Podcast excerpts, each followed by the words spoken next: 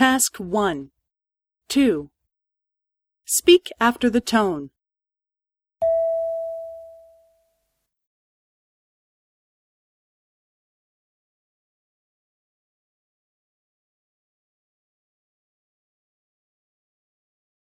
スカーフはいかがですか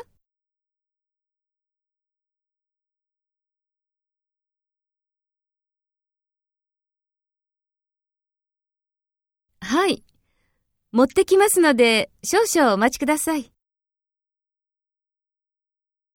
お待たせいたしました。